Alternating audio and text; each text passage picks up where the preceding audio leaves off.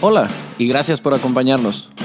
Mi nombre es Aldo Hassan y soy tu anfitrión en este podcast que nació después de años de dar conferencias e impartir muchos cursos en los que he descubierto lo cierta que es esa frase que dice que todos somos muy ignorantes, solo que no todos ignoramos las mismas cosas.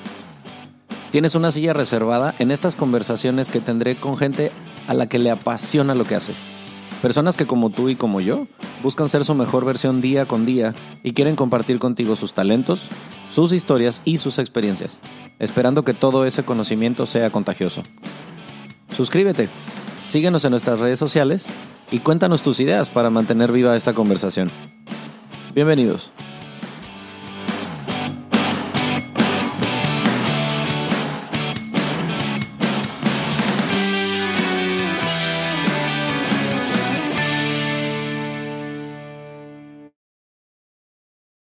Me atrevo a decir este, que eres un ejemplazo de cómo es eso que la ley de atracción neta sí funciona. Este, o sea, al grado de que no mames, llegaste a Singapur y dijiste como que aquí me gusta para vivir, ojalá me llamen y ah, boom, oferta de trabajo, voy para allá, ¿no? Qué, qué fuerte.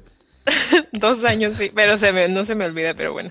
Qué chingón, pero bueno, como para que, obviamente la gente cuando lo escuche, pues no va a saber a qué me refiero, porque esto lo estábamos hablando como por decir algo fuera del aire, pero para que la gente sepa este, que, de, qué estamos hablando antes de que comenzáramos con todo esto.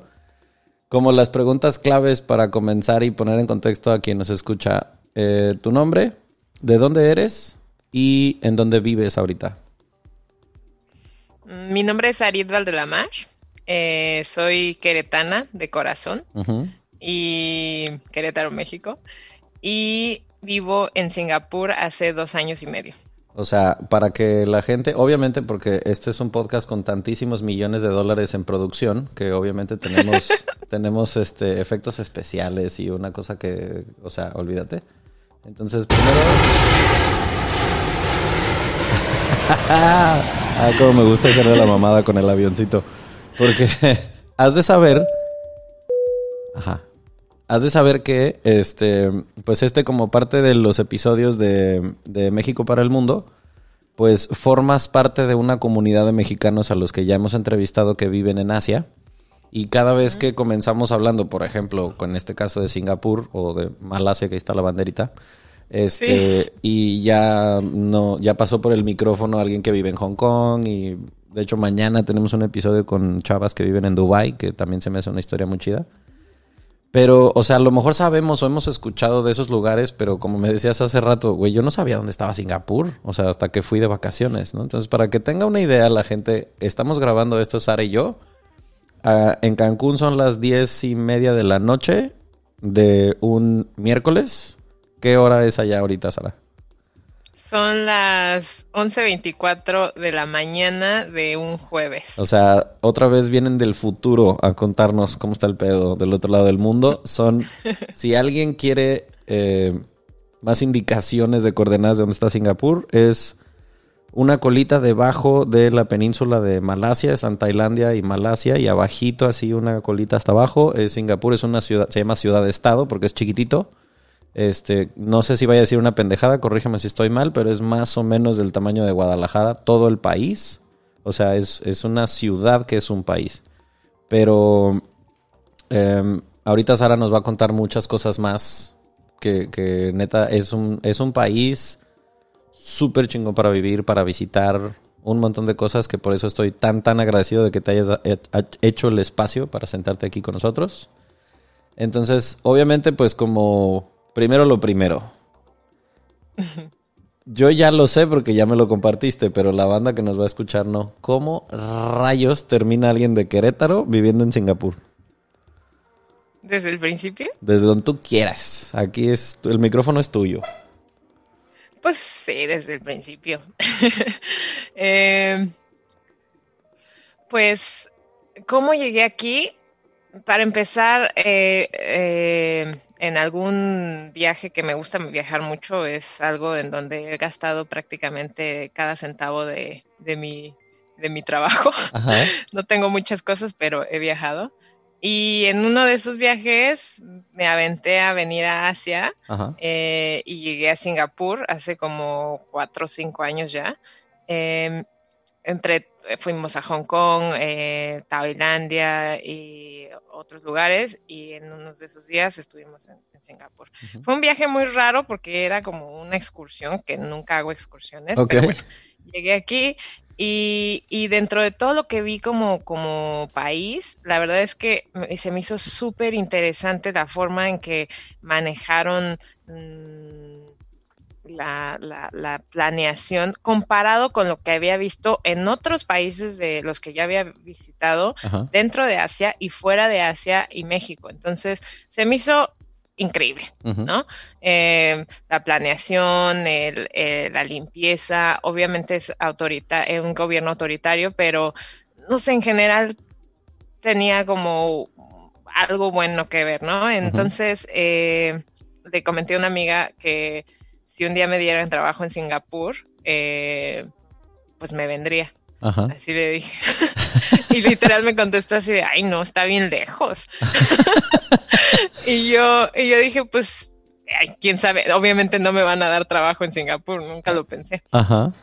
Ya, ¿no? Entonces, dos años después, eh, yo tenía 10 años casi trabajando en la empresa donde estaba, la amaba con todo mi corazón también. Ajá. Y, ¿En qué trabajabas? Y de repente, era gerente de supply chain okay. en, en, en, México.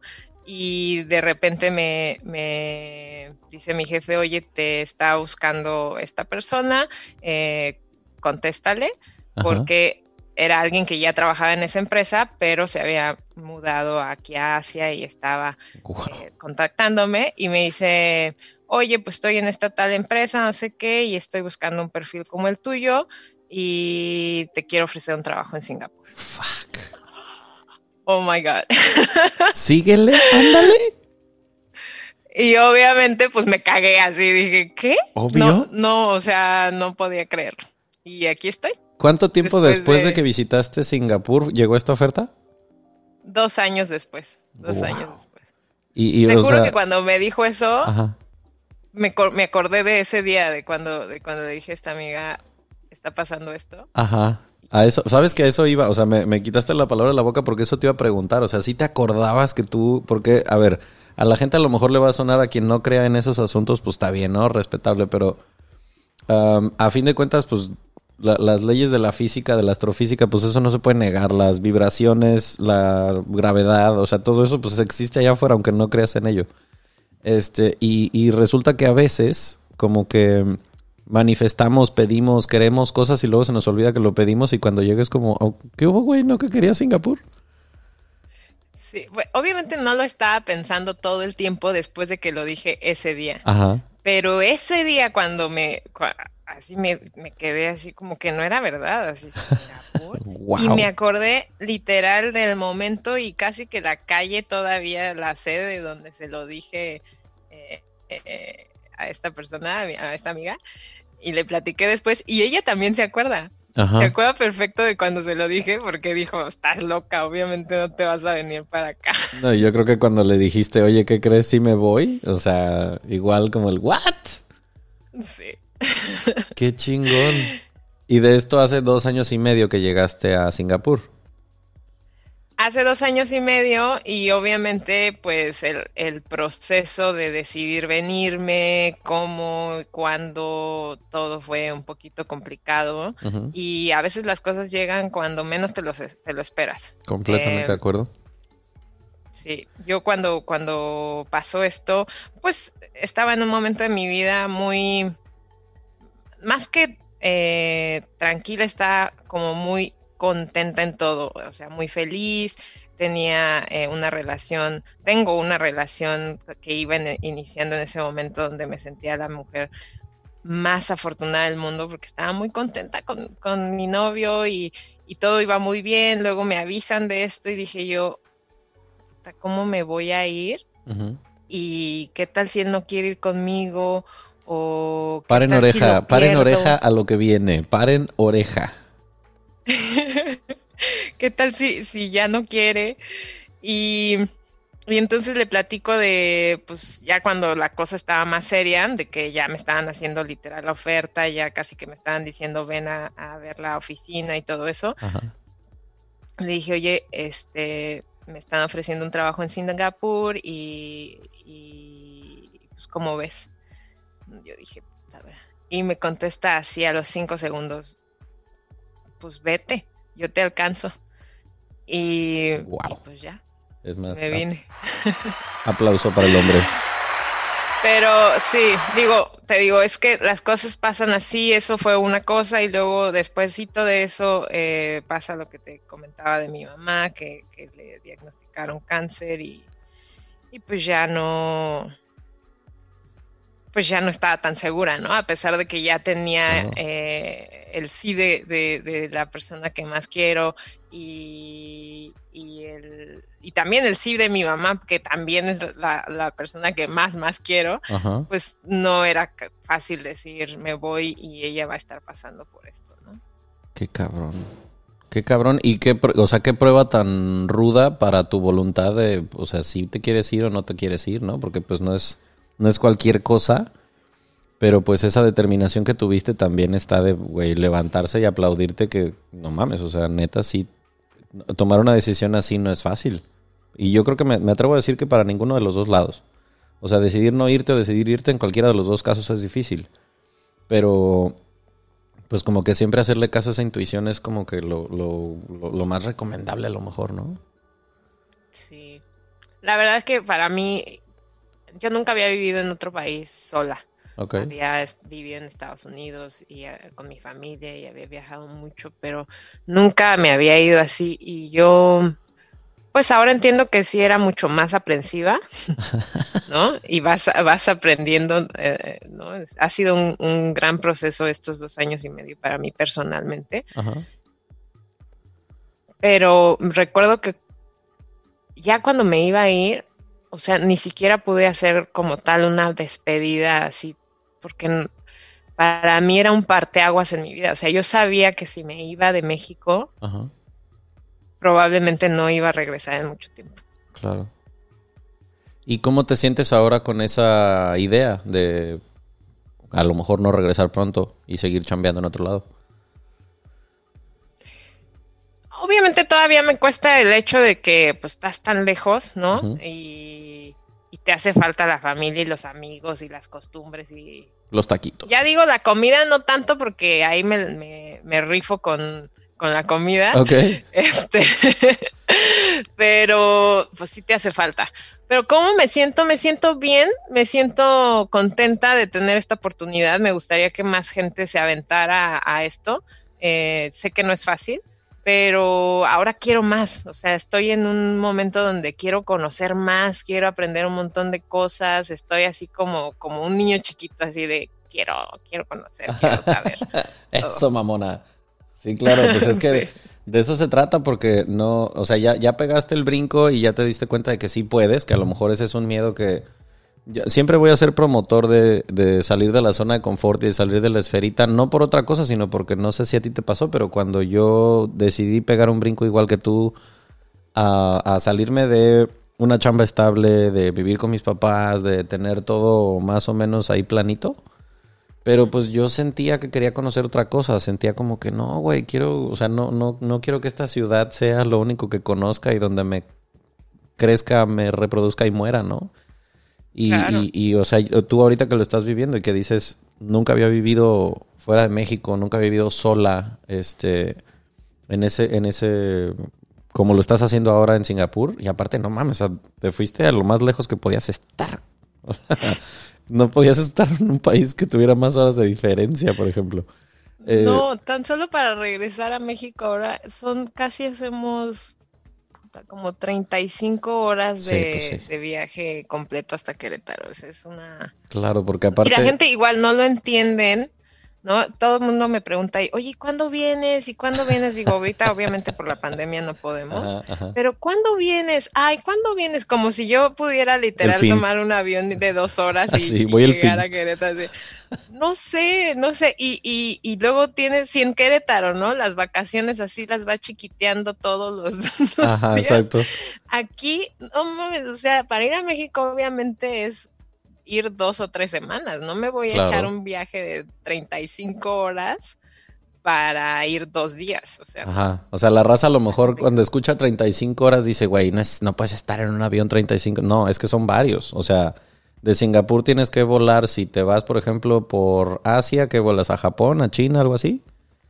Sí, hay, hay Japón, China, Hong Kong, eh, o hay uno directo de Singapur a San Francisco y son 19 horas. Y luego de ahí tienes que El volar a. Ciudad de México. Y luego de Ciudad de México agarrar tu camioncito, irte a Querétaro. Sí, sí, o sea, es una chinga. Lo- no- la banda también así me acuerdo que luego cuando platicaba con la chava que vive en Nueva Zelanda fuera del aire me decía, güey, es que es un día y medio que pierdo en llegar y otro que pierdo en regresar. Y aparte, los dos, tres días que me tardo en agarrar el jet lag otra vez a mi horario. No es cualquier cosa, o sea, sí, sí es de algo que tienes que planear mucho, ¿no? Entonces, si están pensando pegarse un brinco del otro lado del mundo, tengan en consideración que van a necesitar utilizar sus semanas con eh, inteligencia si quieren ir a la boda. A la boda de la mejor amiga o aprender a decir no. Y a veces aprender a decir, güey, no puedo ir a México, pásatela chido, mándame muchas fotos, ¿no? Sí, sí. Ahora, este, cuéntanos un poquito cómo es tu, tu día a día, cómo es vivir en Singapur. O sea, ya, ya, ya entendiendo cuando llegaste, este, qué tan difícil fue el proceso de adaptación, que eso es algo que siempre me gusta preguntar porque me he dado cuenta, mientras más gente entrevisto mexicana viviendo en otros países, que no importa de dónde, de qué parte de la región, perdón, de qué región del país seas, edad o a qué te dediques, el proceso de adaptación siempre como que involucra algunas cosas. Eh, agarrarle el pedo a las costumbres del país, eh, la comida, los horarios, la forma de vida, ¿no? O sea, ¿cómo fue eso para ti? Pues haz de cuenta que yo me vine y me vine antes de Sebastián. Sebastián ya está aquí conmigo y se llegó de seis meses después. Entonces estuve seis meses sola y pues para empezar es- fue estar sola, ¿no? Claro. Eh, y empezar a conocer gente. eh, pero bueno, vamos, antes de eso, así literal, recién llegando en Singapur, toda la gente habla inglés, entonces inglés es el idi- idioma oficial, lo, lo bueno.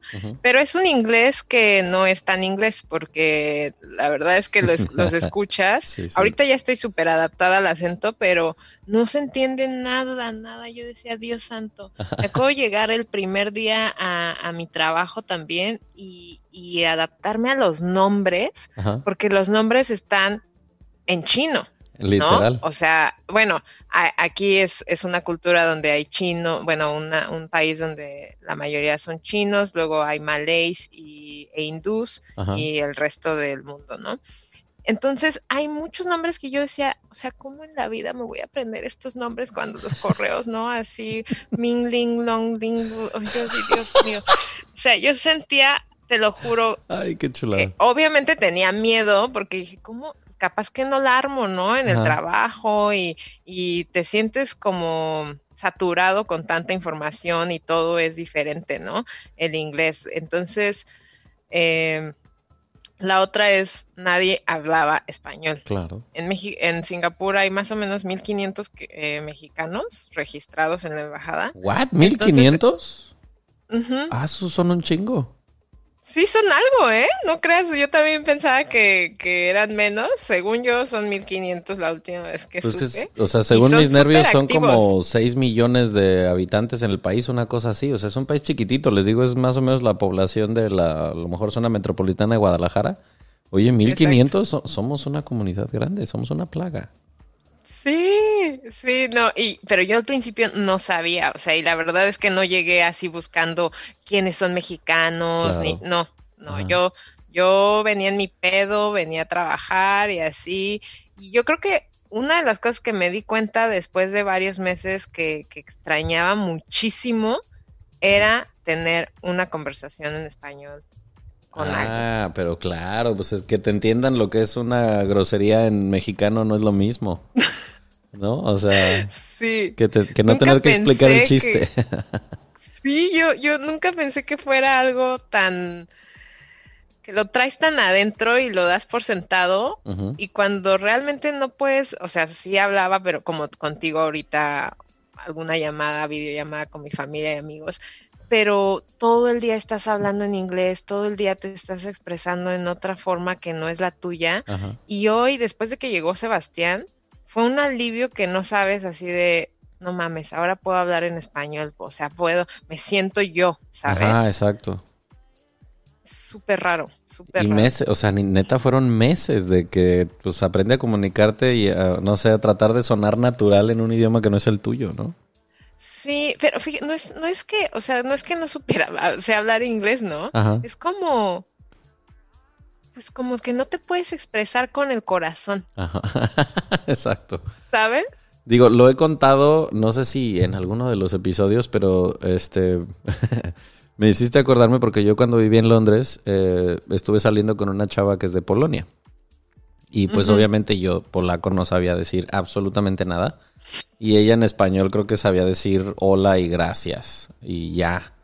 Entonces, de, o sea, yo digo pendejadas todo el día y, perder esa parte como de no puedo explicarle los chistes o si se los explico dejan de ser chistosos porque qué hueva estarte explicando. Y, o sea, nos llevábamos muy chido, pero la neta es que yo quería estar con alguien, por lo menos con quien pudiera decirle algo en el idioma sin tener que estarle explicando las cosas. Y fue una de las razones por las que me terminé de convencer todavía más de que yo consumo lo que mi país produce. Yo prefiero estar con una mexicana mil veces. Porque pues de menos entiende las pendejadas que digo, ¿sabes? Y, eso yo lo valoré muchísimo cuando, cuando me vi expuesto a una situación así. Porque antes a lo mejor, como dices, lo tomas por sentado y pues ni, ni valor le das.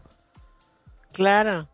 Mis respetos para los que tienen novios o esposos o esposos de otros países. Sí, sí, la neta, a mí me sigue sorprendiendo mucho la historia que una exnovia me contó de una, sus abuelos, según yo viven todavía los dos. Este, si mi memoria no me falla, eh, la señora es mexicano-libanesa y el señor es gringo o canadiense, una de dos. Pero el señor no habla va ni madres de español cuando se conocieron, ya hablará un poco más. Pero ella, ella dice que han durado tantos años casados porque no se entienden, porque no hablan el mismo idioma. Entonces dice, no, no podemos pelear. O sea, aunque se le haga de pedo, él no entiende, ¿sabes? Y yo, Ajá. Ah, eso, eso no lo había yo pensado. Sí. Pero digo... supongo que si tienes, eh, no sé, si tienes tus familiares y todo lo demás, se puede, pero si estás, los dos están en otro país completamente alejados, para mí sería muy complicado, ¿no? Como tú con, en Inglaterra con una polaca y no, mexicano. No, no, y a, pesar de que dijeras, bueno, medio se parecen las culturas, porque pues ellos son católicos y también son tradicionalistas, no, güey, no te engañes, o sea, le tratas de explicar lo que es un tamal y te vas a tardar media hora en explicar cuando, no, o sea, sí se pierde mucha espontaneidad, pues.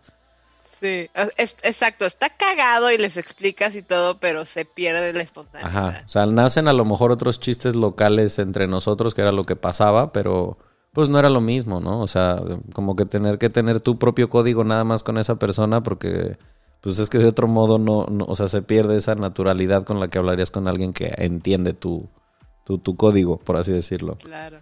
Y ya, este, una vez estando, vamos a decir, adaptada cuando pasaste esta barrera del güey, aquí la banda mezcla el, inglés con el malayo, con el chino, con el hindi. adaptarse al trabajo, por ejemplo. O sea, el ritmo de vida en Singapur para un latino es difícil adaptarse a eso.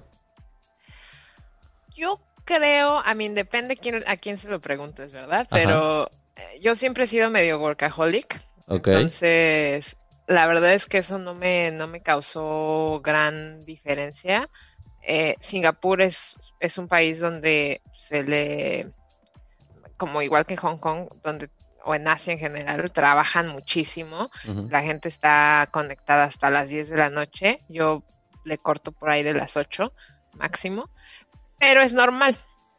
Eh, yo creo que en el trabajo no, no, me costó mucho trabajo. Ojalá un día viva en Europa y me acostumbre. Yo creo que eso sería un shock cultural para mí, porque todavía lo es, de salir a las 4 o 5 de la tarde y sentir que soy libre.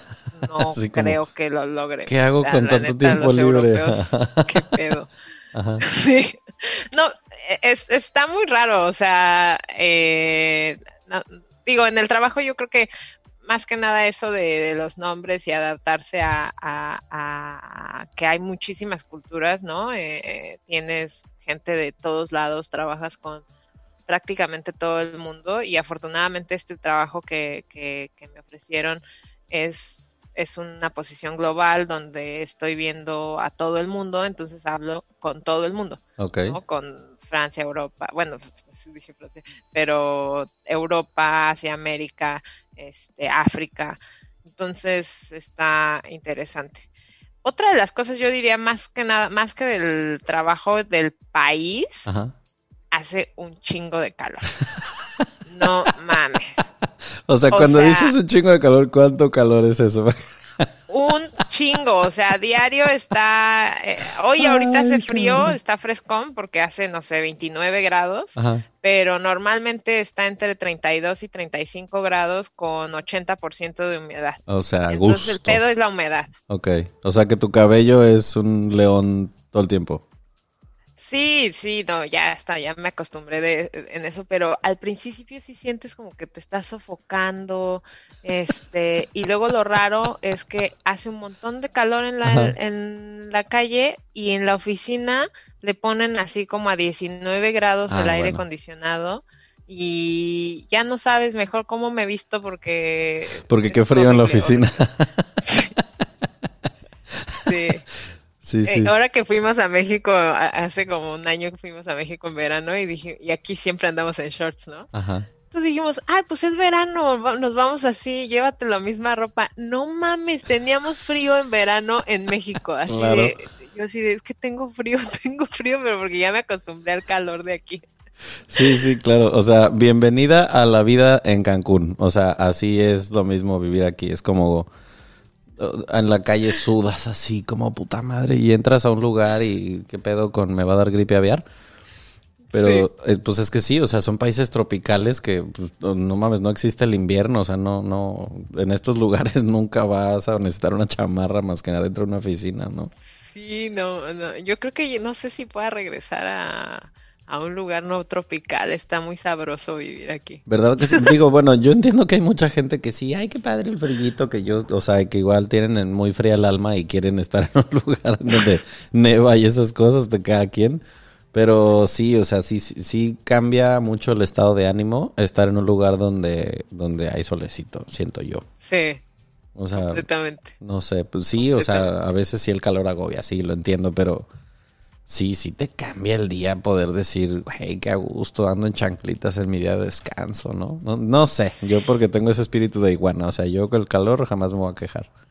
Ni yo, yo la verdad así, diario andamos en, en descalzos, o sea, sí, es, es hermoso. Le digo a Sebastián, es como vivir de vacaciones Ajá. todos los días, Justo. porque es así, todos los fines de semana es, yo me siento como que ando de vacaciones en la playa, así. Ok. No voy a la playa diario, pero es así bien a gusto, bien tranquilo. Ahora, te quería preguntar también por esas cuestiones de lo que implica la calidad de vida en Singapur, que no todo es chamba, ¿no? O sea, entiendo que la, la vida, pues casi que desde que empiezas a generar lana hasta que te jubiles, los 30, 40, 50 años que dures chambeando, pues obviamente la chamba va a ser muy importante, pero no lo es todo. Entonces, por ejemplo, en cuanto a calidad de vida, yo, cuando yo visité Singapur, que neta fueron creo que tres días que estuve ahí, vi muchas cosas que no sé si hayan sido impresión mía, pero que pues igual se me hace chido como compartir con la gente que igual es la primera vez que escucha que existe Singapur, ¿no? Por ejemplo. Cuéntale un poquito a la raza cómo funciona el tema de las restricciones que hay en el país. Las que se te ocurren que son como las más significativas.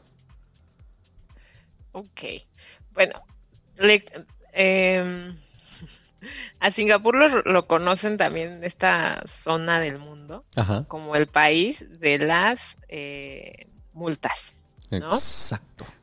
Entonces, the fine city. Ajá. En inglés, fine es multa, entonces es fine también porque está chida, Ajá. pero también tiene un chingo de multas. Entonces, eh, está muy cagado porque han manejado a la sociedad de una manera impresionante, de tal forma que literal nadie hace lo que dicen las multas, ni tiene, es más, no hay policías en la calle. A veces ves uno que otro, pero se ven así como que no hacen nada, esos son puros muchachillos.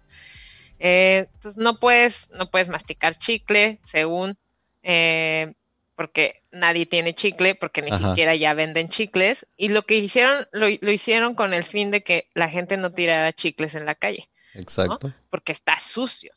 Y, y así hay un buen de cosas como no, eh, no puedes escupir obviamente en la calle, no puedes tirar basura, no puedes, no puedes hacer nada que ensucie la ciudad prácticamente. Neta, en las calles puedes tirarte a la calle a comer ahí de lo limpias que están las calles en Singapur, está bien Exacto. Y lo bonito es que están limpias porque la gente las mantiene limpias. No es como en Querétaro, no sé, eh, digo, yo, yo soy de ahí, ¿verdad? Pero en Querétaro todo el día ves a, a, los señores que están limpiando las calles así con, sus uniformes eh, y todos están limpiando la calle. Obviamente, pues sí, le estás dando trabajo a, esta gente de bajos recursos, pero no es la solución. La solución es literal cambiar la mentalidad de, de la población y que ni siquiera les den ganas de tirar basura. Correcto. Y obviamente en caso de que lo hagas, pues te van a atorar eh, con una sanción. Por ejemplo, ¿de cuánto es una multa por tirar un chicle en la calle en Singapur o tirar basura? Ah, no sé exactamente esas porque ya son como algo muy muy normal, pero por ejemplo te puedo decir las que veo diario en el metro. No puedes comer en el metro ni traer nada abierto y la multa es de 500 dólares. Ok. Eh, por si comes algo en el metro. O sea, ah, no, no, podría ir con mis chicharrones con Valentina en el metro porque pagarías como 10 mil, 12 mil varos de multa, por ejemplo. Exacto. No, no, no, ni de pedo. O sea, nadie come en el metro. O sea, no hay chicharrines en Singapur. es el metro más limpio que conozco, la verdad. Qué chido. Eh, solamente para que la banda sepa, la moneda local en Singapur son los dólares, o sea, pero no el dólar americano, el dólar de Singapur. Que otra vez no si va a salir aquí un economista mamador a corregirme, se vale, pero según mis nervios, eh, la moneda de Singapur es todavía más sólida que el dólar gringo. O sea, está cabrón. Esa economía está muy gruesa. Sí. Eh, vale, más o menos un dólar vale como 15.5, 15, 16 pesos. Ahí está oscilando, pero lleva varios años ya Sí, exacto. Es una, es una economía impresionantemente estable. Por lo que yo recuerdo, este, pues me puse de ñoño a investigar un poquito antes de, ir a Singapur porque yo la neta sabía muy pocas cosas. Pero soy ese tipo de turista que le gusta eh, hablar con la gente local. No estoy peleado con tomar tours y excursiones porque a veces los guías dicen cosas chidas que sí te sirven. O sea, no, no, no me da repele tampoco esa parte, pero sí me gusta más yo andar a mi onda y caminar y perderme en la ciudad, ¿no?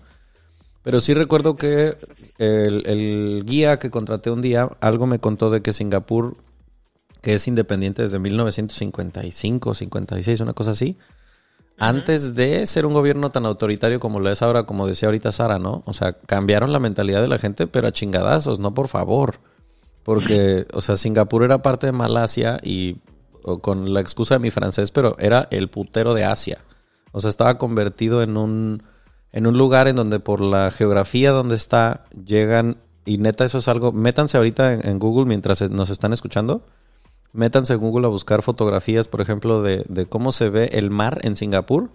Todo el tiempo, a todas horas, todos los días del año, llegan un chinguisísimo de barcos y de buques con carga, eh, con mercancía descarga en Singapur y de ahí se distribuye a Malasia, Tailandia, China, todo. Entonces el país genera muchísima lana por eso. Pero antes de que hubiera un gobierno autoritario, drogas, armas, prostitución, trata de blancas, tráfico, lo que quieras, era así horrible. Entonces un día un gobierno decide que ya no, se acabó el pari, ya no, por ejemplo, digo, no sé si es que siga siendo así, hasta donde yo recuerdo hace tres años que fui, todavía había pena de muerte para quien distribuyera drogas en Singapur. Y todas las drogas. Ahí no es de que, ay, bueno, tengo glaucoma, me fumo un toque. No, güey. Cualquier droga es pena de muerte. No es de que, ah, un zape y no, no, no. O sea, es pena de muerte. Así de grueso tuvo que ser un gobierno para erradicar algo tan cabrón como lo que pasaba en Singapur, ¿no? ¿Dije alguna pendejada, Sara? No, todo, todo perfecto. De hecho, está muy cagado porque en, pasa en el avión, a mí me sorprendió eso, y seguro tú también lo viste, ¿no? te dan un papelito y te lo ponen así con letras rojas enormes. Inmenso. eh, traer drogas es una pena, es pena de muerte, así de don't even try. Sí. Y sí, o sea, yo no conozco a nadie aquí que, que consuma o que traiga. Sé que hay como, como historias así underground de que sí hay gente que, que, que hace eso. Que se anima. Y también sabes de gente hace, no sé, dos años o así, que, la, que mataron así pena de muerte a un australiano por, por estar trayendo drogas. Sí, Entonces, hubo, sí y sobre todo Súper, súper denso eso. se los, se los comento porque, o sea, sé que a fin de cuentas, pues digo, Dios los hace y ellos se juntan, ¿no? O sea, así como la vida me cruzó con Sara, que pues igual yo hice un viaje así parecido al de ella y pues teníamos esto en común. Ojalá un chingo de gente que nos escuche diga, güey, a mí también me gustaría conocer Tailandia, Bali, Vietnam, Singapur, toda la zona del sudeste asiático, pero hay países en donde el consumo de drogas está cabrón, aunque esté supuestamente penado, pero, o sea, por ejemplo, en Tailandia es bien sabido que puedes ir a hacer lo que quieras porque es un país donde hay mucha fiesta. ¿Por qué menciono todo esto? Porque hay mucha gente que de Tailandia baja a Singapur. Donde a ti se te olvide, aunque tu mamá esté escuchando esto, y sí, señora, su hijo, su hija consumen pendejada y media. O sea, se te va una tacha en la maleta y te la encuentran en Singapur, güey, es pena de muerte. O sea, no es una cosa de que van a negociar. Entonces es importante Sí. que la banda lo sepa porque hay países en donde sí se toman muy en serio esta cuestión y Singapur es uno de ellos. Singapur está cabrón en, en, en todo, o sea, en la tecnología, en lo que usan, o sea, te digo, aquí no hay policías, pero porque hay cámaras en cada metro de la calle, o sea, no te sales vivo de que ellos saben qué haces. Ahorita con lo de la pandemia, tienen una aplicación donde cada lugar que entras tienes que hacer un scan Ajá. y ellos saben a dónde entras y sales y en diciembre quieren que toda la gente baje otra aplicación donde ya tiene que estar en tu celular y literal van a saber eh, exactamente dónde estás casi que en todo el tiempo. Entonces, eso está un poquito, que dices, creepy, ¿no? Y, y mucha gente de Singapur está en contra de eso porque, porque aquí la ley, por ejemplo, eh, hablando de leyes, eh, no podemos tener, eh, no podemos salir de la calle sin máscara, o sea, Ajá. es también está penado, no penada de muerte, pero te, te dan una multa, no puedes juntarte con más de cinco personas en cualquier reunión y si te juntas con más de cinco personas y eres extranjero, tienes 72 hor- horas para irte del país. Y ha habido casos ahorita en la pandemia, muchos, así de que salen en las noticias, así, eh, familia japonesa que se regresa por tener reunión con seis personas. Así. Wow. Igualito no- que en no México. te dicen, ah, este, pobrecito, porque es que es, es el director de la empresa de no sé qué. No, no, no, no. ellos les vale madre si eres Juan Camaney. Te regresas. Y qué chingón, porque digo, familia. o sea, as- nos sorprende a veces que se cumplan las reglas en otros países, pero güey, así tendría que ser. O sea, por eso en México los casos no bajan ni bajarán, porque aquí, ay, bueno, es que lo- son los 15 de la niña, es una reunión chiquita de 50 personas. no. Uy, bueno, Exacto. este, Fíjate que yo, yo, hablando de las reglas, yo, yo creo nada más para, para concluir, creo que. Y eso es algo que le reconozco muchísimo a Singapur, el hecho, creo que para hacer cambios tan drásticos en un periodo de 50 años como lo que comentabas, porque efectivamente era un burdel aquí, ajá, se requieren medidas severas para cambios drásticos, eh, drásticos. totalmente de acuerdo. Y para eso, efectivamente, pues va a haber gente que no esté de acuerdo, va a haber gente que no le guste, pero los resultados que hoy tiene Singapur como sociedad, que sí no es el, país más divertido del mundo, te lo digo yo, no. No, o sea, Qué cagado. hay cosas que sí está de hueva. Por ejemplo, pero por ejemplo, El bienestar y la tranquilidad que tienes ok, O sea, yo no me preocupo por absolutamente nada que no sea algo del trabajo y eso. ok. Pero la seguridad de salir a la calle y que a las 3 de la mañana yo me regrese en un taxi sola no me va a pasar absolutamente nada. Si dejo mi casa abierta, si, si se me olvida el celular, me lo regreso. O sea, una cosa impresionante de, de, tranquilidad, ¿sabes? De que no hay tráfico, de que, hay, o sea, nos pasaríamos cinco horas platicando de que, de los beneficios que tiene el tener un país tan controlado. Exacto. Si puede funcionar en otro país, no lo sé. Sí, este... Mm, voy a tratar de resumir una cosa que yo aprendí con respecto de Singapur. Y, ahorita te voy a hacer, sobre todo a la gente que quiera ir de vacaciones, porque a veces vemos fotos en, Instagram, en Facebook o así de, ay, nada más, qué bonito lugar y no tienes idea de qué hay. Pero pues ahorita, por ejemplo, nos das así como un, un ABC de qué hacer en, Singapur y de, o sea, qué cosas chingonas hay para hacer en el país. Sí, para quien vaya de visita, ¿no? Digo yo por mí que en lugar de 1500 haya 3000 mexicanos viviendo en Singapur pronto. Pero pues también sé que para mucha gente a lo mejor ahorita es como, güey, no me voy a ir a vivir a Singapur, pero de vacaciones sí voy. Entonces, este, no se ve a ningún lado. Viene la parte de los patrocinios y regresamos con Sara en literal 41 segundos.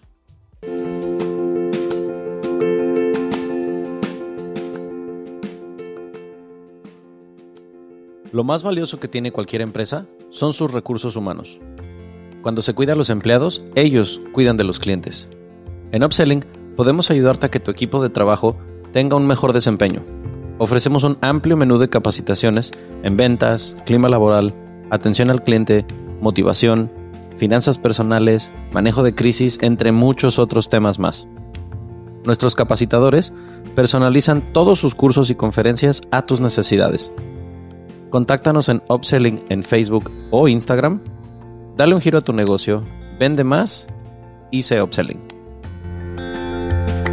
Entonces, ¿por qué tocaba yo el tema de em, ir de viaje, de todas estas cuestiones que pues obviamente esperemos que mucha gente se anime a pegar el brinco hasta allá. Me tomé la libertad de recoger un dato que me pareció importante porque cuando yo lo escuché dije, wow.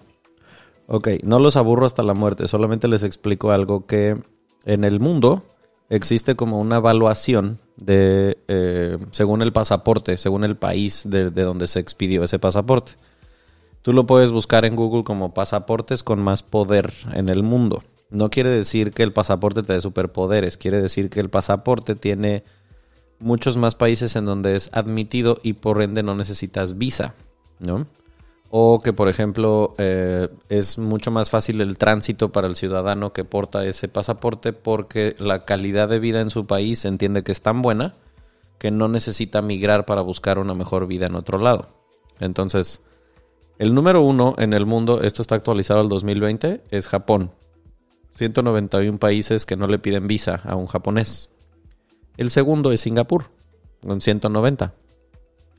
Para que se den una idea, el tercero en el empate con 189 países que no piden visa son Corea del Sur y Alemania. Probablemente los mayores productores de coches en todo el mundo después de Japón.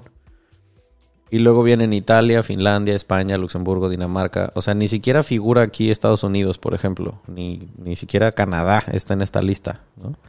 O sea, dense una idea de en qué tipo de lugar vive Sara hace ratito que decía, güey, aquí yo puedo subirme un taxi a la hora que sea. Y hoy, sin ir muy lejos, lo platicaba con una amiga que una mujer para que se anime en Cancún a subirse un taxi sola tendría que estar pendeja. Porque, o sea, y más de noche. Porque sabe, sabe el riesgo que corre. Pero o sea, es, un, es una mamada que, que ya lo hayamos normalizado y que una mujer tenga miedo todo el tiempo viviendo en este país. Y, por ejemplo... Es una tristeza. Exacto, es una tristeza. Porque Sara vive entendiendo que ella no está en riesgo en ningún momento. Y así debería ser en todos lados, ¿no? Fíjate que otra de las cosas que, que, que a mí me parece impresionante y que que igual nos acostumbramos es ver cómo las casas en México todas están llenas de alambres o, una fortaleza para que nadie se te meta y aún así los cabrones se te meten, ¿no? Por, por un montón de razones que existe eh, la situación que existe en México, hay, I otro, otro tema que platicar, pero Pero aquí, no, yo veo las bardas de las casas que me llegan aquí al ojo. Cualquiera se podría brincar y nadie lo hace, obviamente. Porque ni siquiera les pasa por la cabeza. O sea, me estás diciendo. Y regresa lo mismo. Me estás diciendo que en las paredes en Singapur no hay botellas de corona rotas en el concreto. Eso te estoy diciendo. Me estás diciendo que no es necesario dejar un foco prendido para que el ladrón crea que estás en tu casa. los sistemas claro, los sistemas de seguridad mexicanos son lo más avanzado que hay. Este, ah, por ejemplo, ah, yo recuerdo que alguien me contó y esto te lo quiero preguntar para saber si era es verífico que tener un coche en Singapur es obscena y ridículamente caro comparado con todo el mundo y que cuando lo compras ni siquiera es tuyo, lo estás como rentando unos años y luego te tienes que deshacer de él, algo así. Es una obscenidad. Para eso sabe más Sebastián que yo, pero de lo que él me platica, porque a mí la verdad es que me interesan absolutamente cero los coches. Ok. Este, de lo que él me platica es que hay un, impuesto casi del 200%. Ay, Tienes que sacar una, como una eh, licencia, vamos, de uso de 10 años solamente. Ajá, eso. Porque después de esos 10 años eh, de, vida útil del coche, se considera como que ya la tecnología que tiene ya no es suficiente y literal lo tienes que Sacar mandar a, que, a que lo aplasten. ¡Guau! Y ¿sabes qué es lo más cagado? Que la gente que tiene coche aquí son puros carrazos, así que yo digo, no mames, siempre pues me dice Sebastián, ¿ves ese coche? Seguramente cuesta, no sé, 200 mil dólares en, cualquier lugar del mundo. Aquí cuesta 400 mil ese pedo. Sí, de hecho, yo me acuerdo que me, eh, me contaban que precisamente el que se da el lujo de tener un coche en Singapur es porque neta el dinero no es problema. Me acuerdo que el, el güey que me contó que fue en un avión, o sea, era una pareja de... Por cierto, ¿cuál es el gentilicio de Singapur? ¿Singapurense? Singapurense. Singapurense, ok. O Singaporean. Ok. Iba con, con una parejita ahí a un lado mío y me iban contando. Y me acuerdo que el vato me preguntó que cuánto me había costado mi coche. Porque me preguntó, ¿tú tienes coche en México? Y yo, sí, sí tengo coche. Me dice, ¿cuánto te costó? Y no sé, digamos, 100 pesos. Y me dijo, ah, es que si tú tuvieras ese coche en Singapur te costaría 300. Y yo me quedé como, ¿ah? Y yo, por, pero ya ahora entiendo, dices, o sea, el, impuesto está asquerosamente alto para, eh, entiendo, no sé, que es como para que no haya tráfico y contaminación, quiero pensar. Sí, recuerda que además de que es un, país-estado, es una isla. Claro. Entonces, lo que tiene Singapur es que no tiene espacio. Ah, y con los 5 millones de personas que tiene, hay más de, ahorita no me acuerdo de la densidad, ahorita te la digo, pero hay muchísimas personas por kilómetro cuadrado. Entonces, eh, han, dentro de la planeación tienen así el, el tema de transporte, por ejemplo, hay estaciones del metro en cada cuadra, casi, y si no o sea, moverse es súper fácil. metro, va a haber un camión que te lleve a donde sea. Nosotros siempre andamos en camión o en metro y somos los más felices del mundo o en bicicleta. Ok. No ocupas más. Exacto, es que chiquito. Ajá, o sea, si funciona la ciudad, ¿para qué quieres coche, no? Exacto. Y coche, pues sí, lo puedes tener, pero pues igual cuesta carísimo. Yo todavía no entiendo por qué la gente tiene coche, porque ni la gente, o sea, si te tardas en transporte público una hora en cruzar la ciudad, que nunca necesitas cruzarla a menos de que quieras ir de viaje, esos son los viajes que nosotros hacemos y de, ah, vamos a una aventura al otro lado de la ciudad. sí, claro. Si no tienes todo en tu zona, está desarrollada la ciudad de tal manera que en cada, vamos a decir, en cada colonia, tengas acceso a escuelas, a supermercados, hospitales, eh, inclusive oficinas. O sea, si quisieras no tendrías que salir ni siquiera de tu barrio. Ok. Wow, qué chido. Y en cuestión, por ejemplo, de em, a ti como extranjera, o sea, a pesar de que em, no tienes el pasaporte singapurense todavía, quiero pensar, en algún momento podrás aplicar para Pero bueno, si no lo tienes, ¿qué, qué beneficios sí tienes por vivir y trabajar ahí?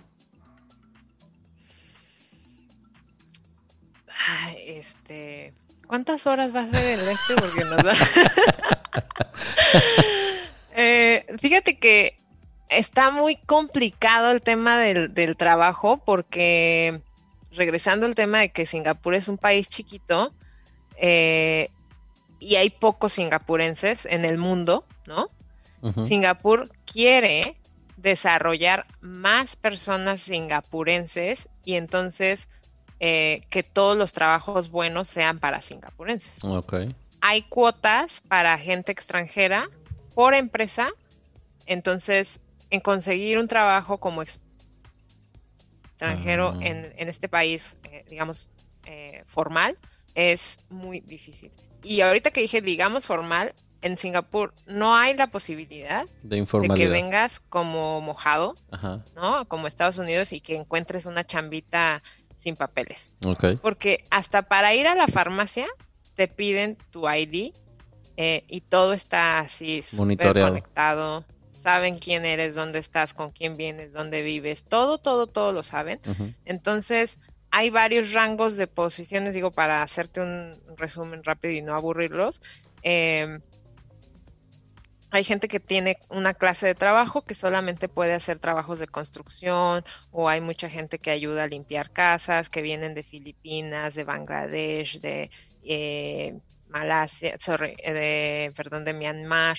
Y, y luego está la gente como ya con otro nivel de, de, de habilidades y que puede trabajar aquí, pero los lo único que yo tengo es este pues que puedo trabajar aquí y que no pago tantos impuestos, que pago los mismos impuestos que la gente.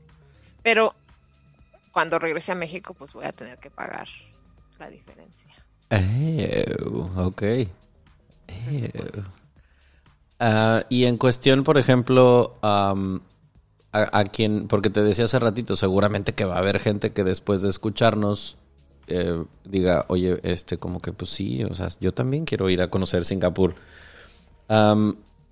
¿Qué, qué es lo que tú crees que más vale la pena hacer cuando vas de visita a una ciudad tan sui generis como es Singapur? A ver si coincides con lo que a, a lo mejor a mí de turista me, se me ocurriría recomendar, ¿no? Que seguramente es mucho más chiquito que lo que tú podrías sugerir. Mira, yo yo no yo, yo igual que tú, yo creo, soy no soy una eh, turista mainstream. Ajá. así de que voy a todos los las, las este los lugares súper turísticos este sí tienes que ir porque lo, es lo, lo que tienes que conocer pero después de eso me doy un tiempo para ir a otras cosas Ajá. y yo creo que lo que hace a Singapur algo único es la comida tienen comidas de cada rincón del planeta o sea. Cierto. hay comida de todos lados, muy buena además, porque pues hay mucha gente, eh, es como un melting pot, ¿no? O sea, hay, hay gente de todos lados y, y vas a ver comida auténtica. Todavía la cocina mexicana le falta, ¿verdad? Pero esas se las puedo hacer en mi casa cuando Exacto. vengan, aunque no creo que quieran comer mexicano. Este, pero yo creo la comida, ir a un hawker center, que es como un, ¿qué será? Como un tianguis de comida, Ok. eh, y está muy barato. Obviamente puedes venir a Singapur e irte a los lugares más mamadores del planeta y gastarte 200 dólares en una cena, Sí, sí puedes. pero pues eso también lo puedes hacer en, en México, ¿no? Sí, exacto. A mí se me hace. Yo me gust- te- me iría a los hawker centers. Hay unos, hay también parques que están increíbles, eh, tienen muchas reservas naturales y con la intención de mantener verde el país y que no se vea nada más como una jungla de, de edificios y lo han hecho muy bien. Eso yo les recomiendo. Está um, East Coast, bueno, parques, parques en general. El zoológico de Singapur está súper bonito. Ese no lo conocí. Eh, sí, está muy bonito. Lo, ves así a los orangutanes aquí encima de ti, así padrísimo. Wow. Está muy padre. Mm, el acuario también está bonito. Y pues Marina Bay Sands, ¿no? Lo, la, la zona así que, que, ves en todas las fotos. Si pones Singapur y lo primero que vas a ver, pues es lo más icónico de Singapur. Sí, es la, seguramente quien no ubique que es el Marina Bay Sands es uno de los hoteles más famosos del mundo, que es como tres torres así como curveadas que en el en la parte superior parece que tiene como si fuera un barco, como un ovni, no sé, una cosa así que, que une a las tres torres. Pero es una chingada Infinity Pool que es, creo que es la más grande del mundo. Pero la, o sea, la vista desde arriba del rooftop del Marina Bay Sands es, ha salido en cualquier programa y revista que se te ocurra.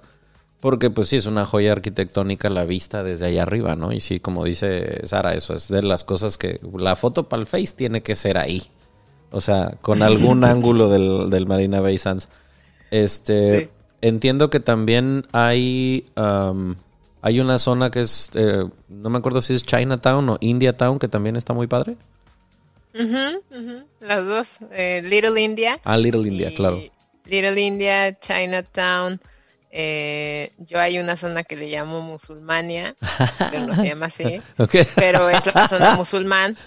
Porque, digo, yo creo que un paréntesis importante y que también es así súper increíble de Singapur es, ya dijimos que tiene un montón de culturas, pero además eh, todo el mundo se respeta tan bonito que se, eh, puedes practicar tu religión, sea la que sea, que, y aquí la que más se practica es el budismo, taoísmo, eh, el, hinduismo y el islam. Porque la gente de Malay, Malay de Malasia es, es este, musulmán. Y, y, y y lo han hecho también de una forma que donde hay un templo chino, tiene que haber a menos de un kilómetro a la redonda un templo hindú y un templo musulmán.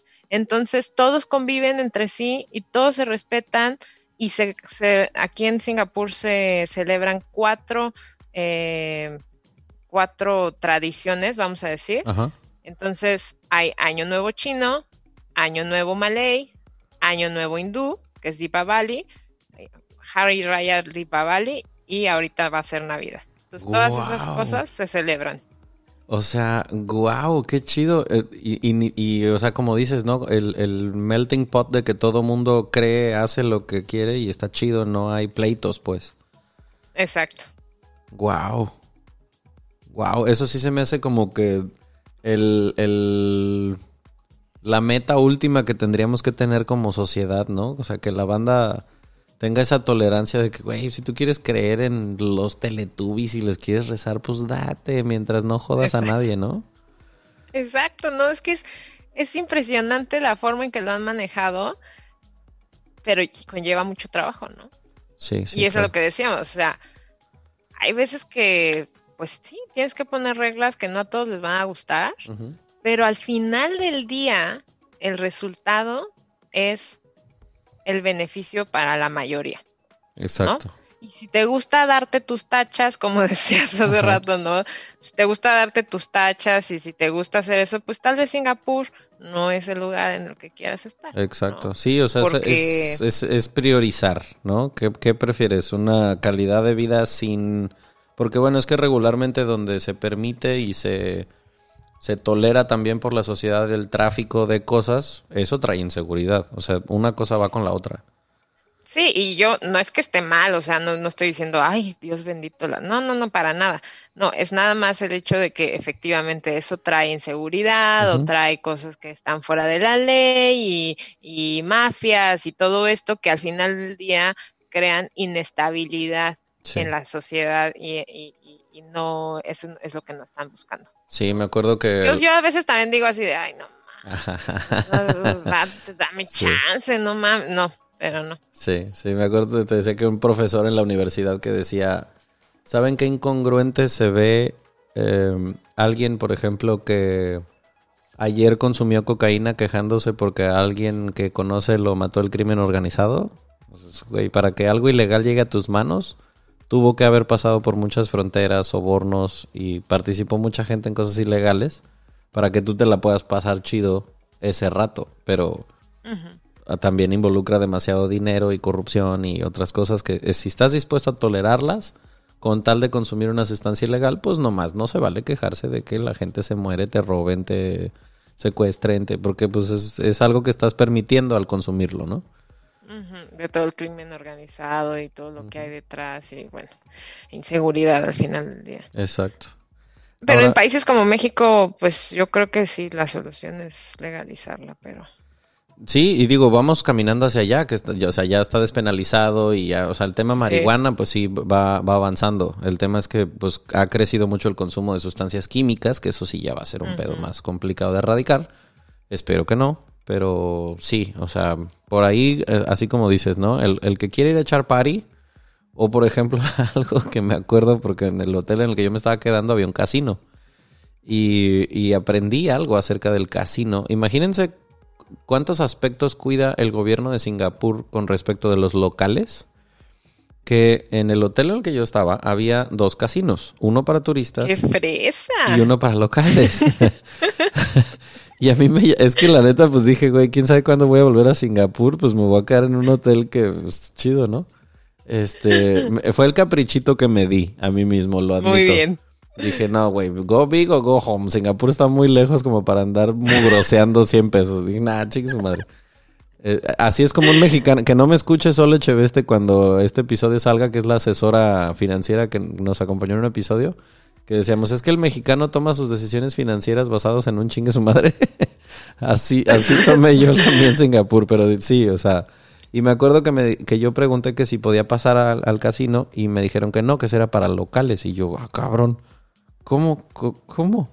Dijo, sí, es que ah, es muy caro para los locales entrar. Tú como extranjero puedes meterte al de extranjeros y gastarte la lana que tú quieras.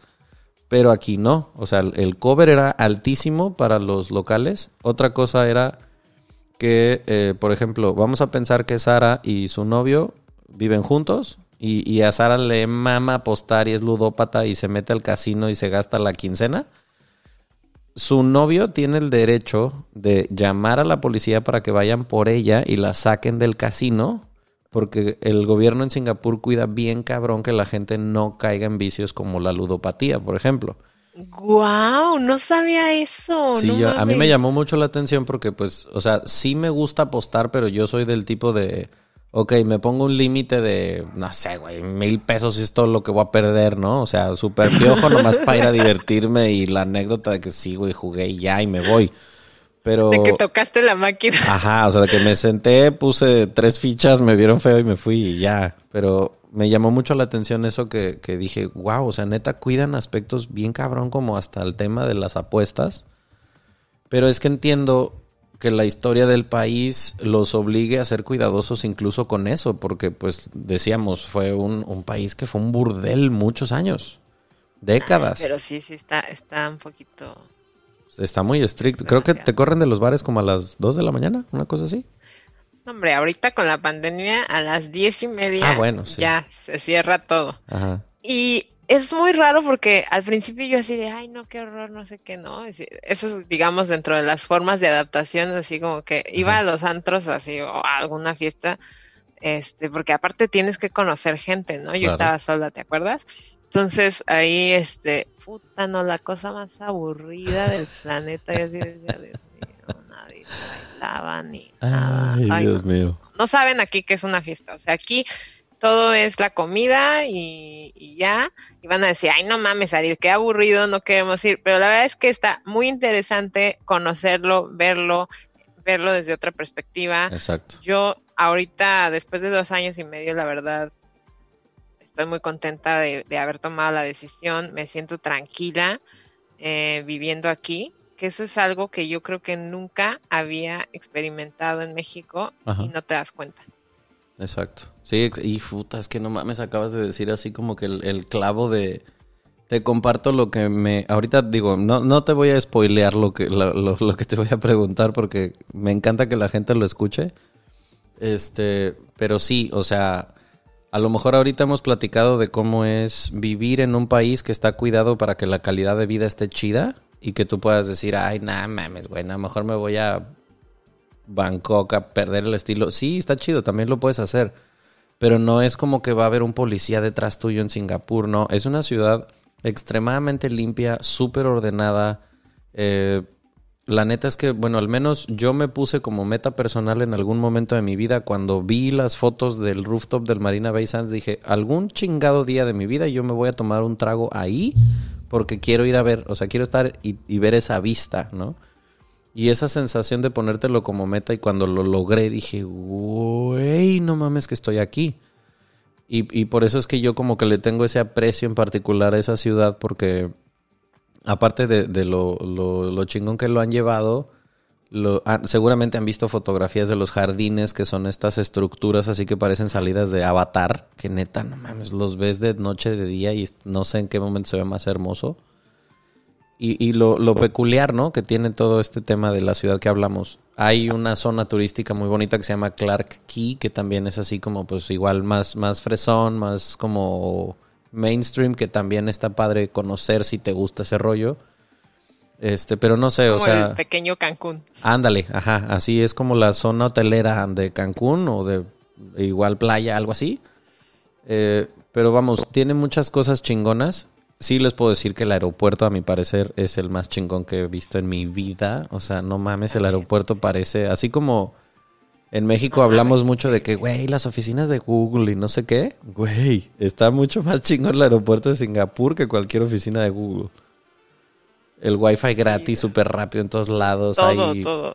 lugares donde te puedes ir a sentar en un reposet a ver la tele gratis, así súper a gusto con tu... No, no, neta, o sea, es, es un país que nos lleva muchísima ventaja y que está chingón conocer. Pero con lo que quisiera terminar, Sara, es como preguntándote cosas como, ok, ¿qué, ¿qué, le dirías a esa Sara de hace dos años y medio que estaba dudosa de si venirse o no para acá?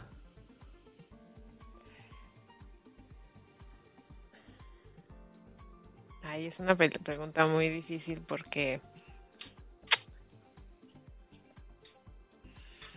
porque en este proceso, o sea, sí está increíble la ciudad. Eh, gracias a Dios se vino Sebastián conmigo. Pero ha sido un, un reto para mí eh, mantenerme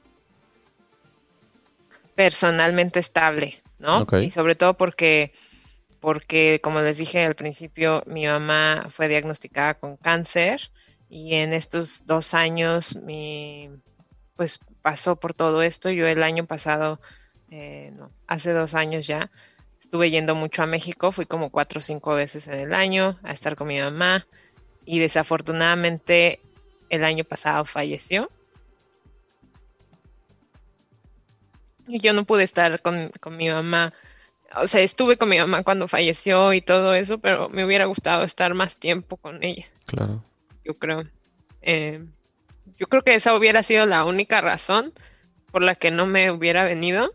Y a veces siento que hubiera sido si, si no me hubiera venido, ¿no? Es como algo que yo todavía sigo, este, que lo traigo en la cabeza. Pero sé que, que también mi mamá se esforzó tanto para que yo pudiera salir adelante uh -huh. y que y que sé que está orgullosa de mí por, por haber logrado lo que he logrado hasta el día de hoy y wow. que si me hubiera quedado ella hubiera estado, no, no le hubiera gustado, ¿no? Wow. Entonces, si me hubiera venido de todas formas, yo creo que hubiera pasado por lo mismo y me ha servido a mí también para crecer, o sea, para, para darme cuenta quién soy. Yo ya sabía, ¿no? Ya sabes quién eres y así, ¿no? Pero pasas por cosas cada quien vive su historia diferente. En mi caso, yo pasé por cosas difíciles, me costó mucho trabajo tomar la decisión, uh -huh.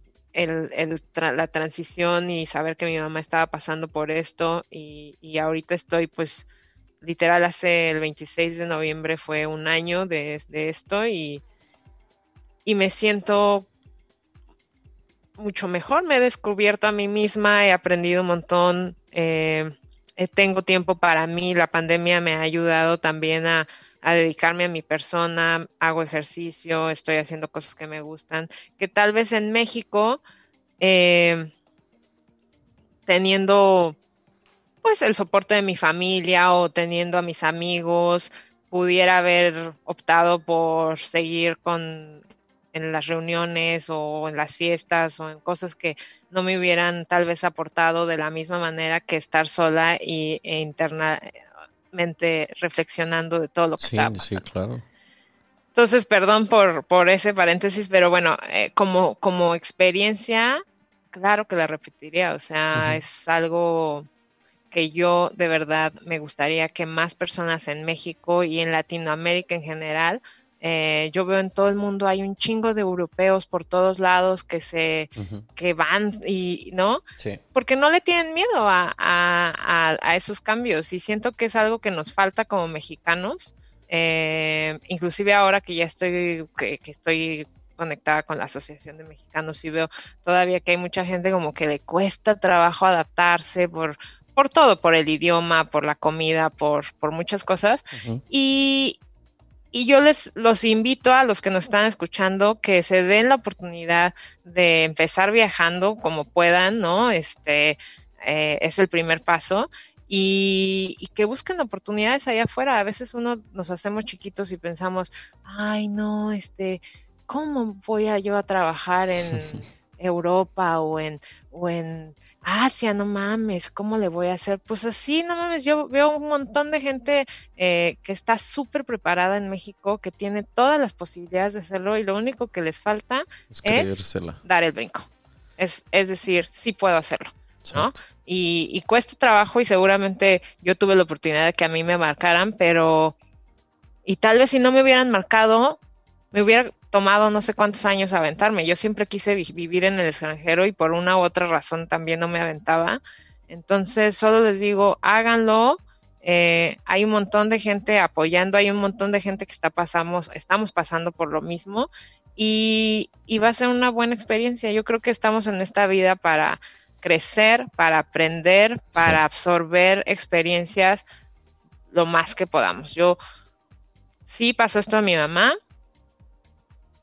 pero tarde o temprano todos nos vamos a morir. Eso es lo que he aprendido en este año, estos dos años. Todos nos vamos a morir. Y hay que vivir la vida al máximo. Eso es lo que mi mamá me hubiera dicho. Hay que vivir la vida al máximo. No, es que, qué mensaje tan chingón acabas de dejar. O sea, a mí me mueve y. Y no, no mames, wow. O sea, no, no, no sé cómo ah, poner en palabras lo valioso que se me hace todo lo que compartes porque, o sea, es, es, una historia de, de vida de alguien que en este momento, o sea, ahorita que lo estamos grabando, a mí, por ejemplo, me nace decirte qué chingón mensaje le dejas a gente que seguramente alguien, uno, dos personas que escuchen esto, a lo mejor alguien se anima escuchándote diciendo, güey, sí, o sea, mis papás se van a morir en algún momento y no por eso tengo que tomar una decisión de parar mi vida hasta que ellos se vayan. O sea, eso es un miedo que creo que a lo mejor dicho o no dicho, reconocido o no reconocido, muchos que nos hemos ido de la ciudad en la que nacimos y donde nuestros papás se quedaron, vivimos con eso como de, verga, o sea, mis jefes se están haciendo viejos, en algún momento puede sonar el teléfono para decirme que alguno de ellos ya no está.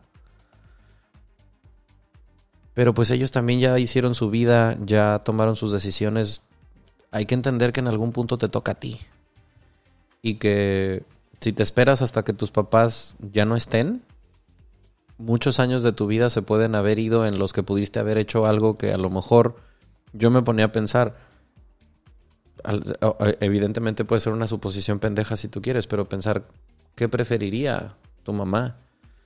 ¿Irse sabiendo que te fuiste y que te realizaste como mujer o pensando que ella fue una carga por la cual no te fuiste? ¿No? Y, yo prefiero verlo de este modo, porque si yo estuviera en el lugar en el que un hijo mío dijera, no, güey, es que me voy a quedar contigo y frustrar un sueño, yo sería el primero que le diría, no, yo te ayudo a hacer la maleta, vete. Así casi que ella me lo dijo así, no, no, no, no, tú aquí no te quedas, pero ni de pedo, o sea, no. Exacto. Digo, wow, no, no mames, neta, qué, qué chingón que nos compartiste todo esto, no, no, no sé cómo agradecértelo porque, o sea, no hablo nada más a título personal, sé que así como a mí me llega todo lo que contaste, eh, no, no voy a ser el único, entonces entiendo por qué también se cruzó el canal en el que tú y yo teníamos que hablar para que esto pasara, porque pues ese, ese mensaje que tenías ganas de compartir, pues este va a ser un canal por el que va a llegar a, más oídos, ¿no? Este, pero pues no lo dejes ahí, o sea, se me hace que es algo muy chingón que tienes que compartir con, todo mundo y que, que, que, que, está, que está muy padre poderlo compartir así, como es, porque más de algunos seguramente que nos hemos detenido de hacer alguna cosa pensando en la familia, pensando en los papás o pensando en cualquier cosa.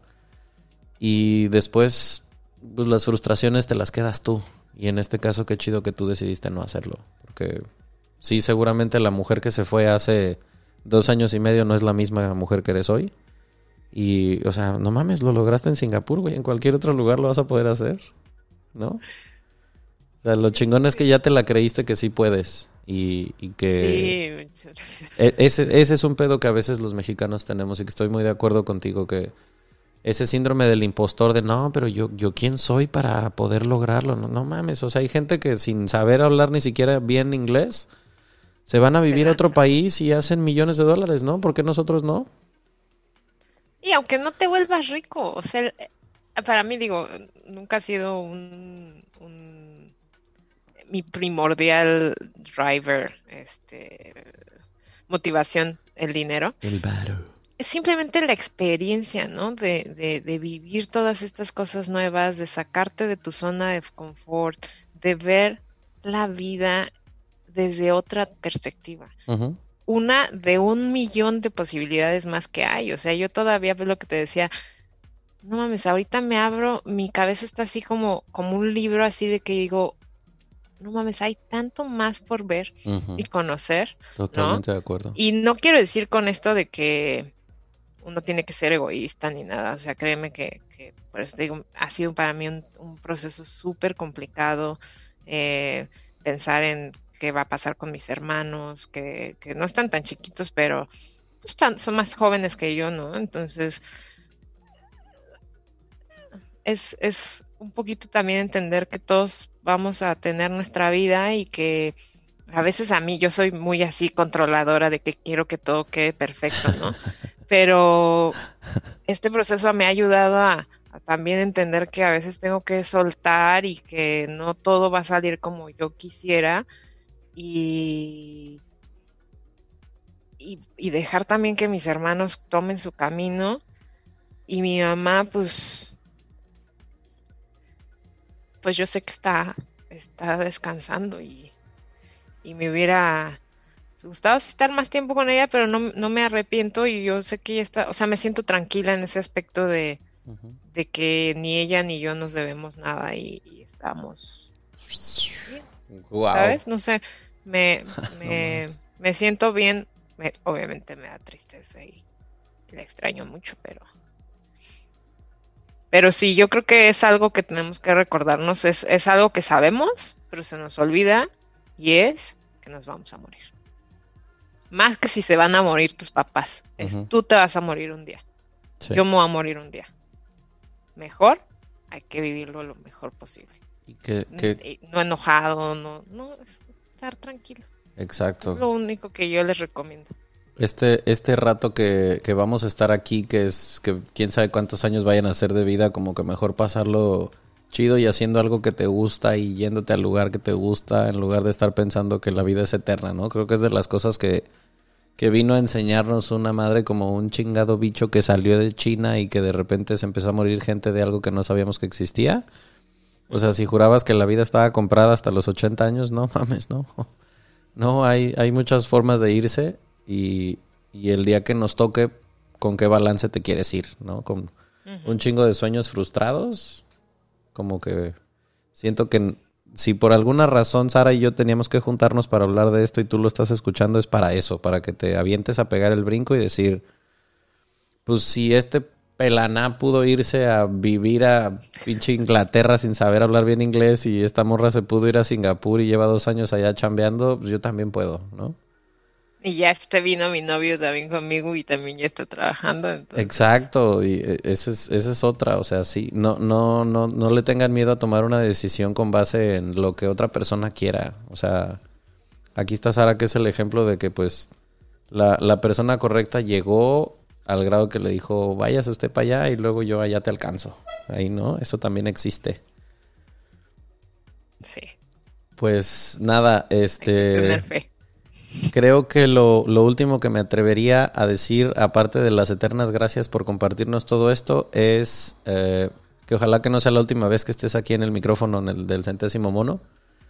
Eh, regularmente a todos los invitados se les piden algunas recomendaciones, pero nomás ya se me daría un abuso con todo lo que nos has compartido, que neta, o sea, se me hace que el tanque está turbo lleno de cosas chingonas que nos dejas en este episodio. Yo en particular lo voy a escuchar tres, cuatro, diez veces, no sé. Ay, Eh, gracias. Aldo. Cuestión por lo que te agradezco un chorro, pero sí me gustaría eh, solamente pedirte, hacerte dos preguntas. Una, porque esto es una, una cosa con la que genero y, y busco generar conciencia con todo el mundo que escucha esto. No te voy a preguntar qué extrañas de México porque es una obviedad. Y todo mundo cuando nos vamos de este país extrañamos lo mismo. Pero sí me gustaría preguntarte qué no extrañas de México. Que esa también es una obviedad. I know. Que no extraño de México la inseguridad, Sí. el tráfico. Yep. No mames, me du- duraba dos horas de ir, una hora de ida y una de regreso para ir a mi trabajo. No lo extraño para nada. Ajá. No extraño mi coche. Wow. Es más, no creo que nunca más regrese a tener un coche. Espero que no. I mean, si lo necesito, pues lo tendré, pero si no, voy a buscar las maneras de no hacerlo. Eh, sí, ese sentido de inseguridad, yo creo en general, de, de- de- de saber que las cosas no están bien a veces y que es- la impunidad, yo creo, eso Ok. no me extraña. Eso no, mira, es que por eso te lo pregunté, porque en todos y cada uno de los episodios que he grabado con gente que vive fuera de México, hago la misma pregunta y en todos los casos viene la misma respuesta. Y eso es algo con lo que quiero que la banda se quede también. Aparte de toda la historia que nos compartiste, es como el en nosotros está dejar de participar en pendejadas o em- empezar a participar en otras que sí hagan que neta tanta gente que se va de México, la mayoría cuando se va es porque, güey, ya no quiero vivir así, ya no quiero vivir pensando qué va a pasar si salgo a tal hora, me subo a tal taxi o me voy por tal calle. Está de la chingada eso. Y, y sí, es así existe un lugar en donde puedas vivir y que eso no pase, ¿no? Pero, pues qué mal pedo que te tengas que ir de tu país para encontrarlo. Pero bueno, al- una parte soñadora en mí quiere pensar que en algún momento eso va a llegar. A lo mejor no me toca a mí verlo vivo, pero pues sí, por lo menos generar esa conciencia y no hacerme pendejo como que no pasa. Exacto. Yo creo que, eh, bueno, número uno, yo no me fui por eso, o sea, no es como Sí, sí. que aprendes a vivir con eso, ¿no? Toda la gente se, que, que vivimos en México, y ese es el problema, que nos acostumbramos. Exacto. Entonces, yo los invito a, a ser curiosos, a seguir aprendiendo, a investigar, a levantar la voz, a no dejar que situaciones que no deben de ser sucedan o fomentarlas. Porque yo creo que eso es lo que hace que hoy en día México no pueda salir de donde está. Y es que todos somos parte de ese problema, ¿no? Eh, y tan solo el simple hecho de la educación empieza por ahí, de, de qué tan... ta- Yo, yo me, me, me considero la persona más ignorante o muy ignorante, o sea, he aprendido un chorro de cosas y sigo aprendiendo, pero, pero antes de México, de venirme acá todavía, o sea, no sabía nada del mundo, ¿no? Y si realmente quieres comparar cómo está México, o si realmente quieres ver cuáles son las mejores prácticas, investiga y haz, toma acción. Hay cosas que puedes hacer en tu comunidad, en tu colonia, en, con tu gente, con tu familia, pero tener consistencia, o sea, eso también es importante, ser congruentes, ¿no? A veces se nos olvida que, que queremos que todos, alguien venga a solucionarnos, nuestro papá gobierno nos solucione todo, y pues no se puede. ¿sabes? Entonces yo, yo les recomiendo eso. Eh, a- te agradezco, Aldo, por, por seleccionarme. Eh, no, yo creo que más que selección fue una diosidencia que hizo que, que, nos encontrásemos. Sí, y si vienen a Singapur, pues este, ahí que me contacten, vean también nuestros videos, tenemos unos videos ahí en YouTube que estamos haciendo con, con Sebastián, mi novio. ¿Cómo los encontramos? Se llama, se llama Parientes Vagantes en YouTube y en Instagram también parientes-vagantes. Ok. Y a mí me pueden encontrar como Sariz27, creo. Porque mi nombre es Sariz, pero mi nombre artístico es Sara del Mar. Exacto. Este, pues nada, creo que, que, con eso síganla eternamente. Yo este te puedo decir así que si trajera sombrero me lo quitaría. Tu, tu historia está súper chingona. Admiro mucho lo que estás haciendo y te lo reconozco y se me hace que, que vale la pena que compartas. O sea, no te detengas de compartir esto porque tu historia vale mucho la pena. Eh, que, que, que, todo mundo la escuche y que sepa. Y sobre todo, o sea, mujeres mexicanas que se animen a salirse del huevito así como tú lo hiciste, ¿no? Este, Definitivamente.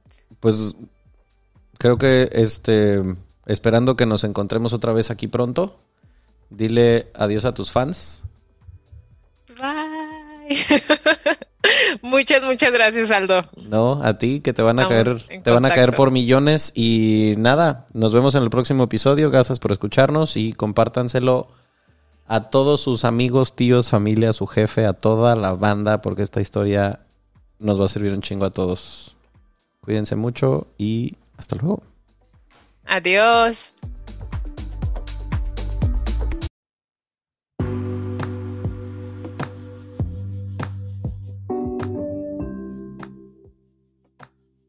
¿Alguna vez escuchaste sobre la teoría del centésimo mono? Resulta que luego de mucho tiempo estudiando a un grupo de macacos en una isla en Japón, hace muchos años un grupo de científicos afirmó que después de que una de las hembras comenzara a cambiar sus hábitos y decidiera lavar su comida con agua en lugar de consumirla llena de tierra como siempre lo había hecho, ese aprendizaje se propagó entre los demás individuos, hasta llegar a un número tal que en otras islas, incomunicadas totalmente con la primera, otros grupos de la misma especie comenzaran a hacer lo mismo. Sea o no verdad, el concepto me fascinó. ¿Poder hacer que el conocimiento llegue a tantos que se pueda volver contagioso con otros? Intentémoslo con este podcast. Si te gustó el episodio, compártelo con quien quieras. Déjanos tus comentarios en el centésimo mono podcast en Instagram y gracias por acompañarnos de nuevo.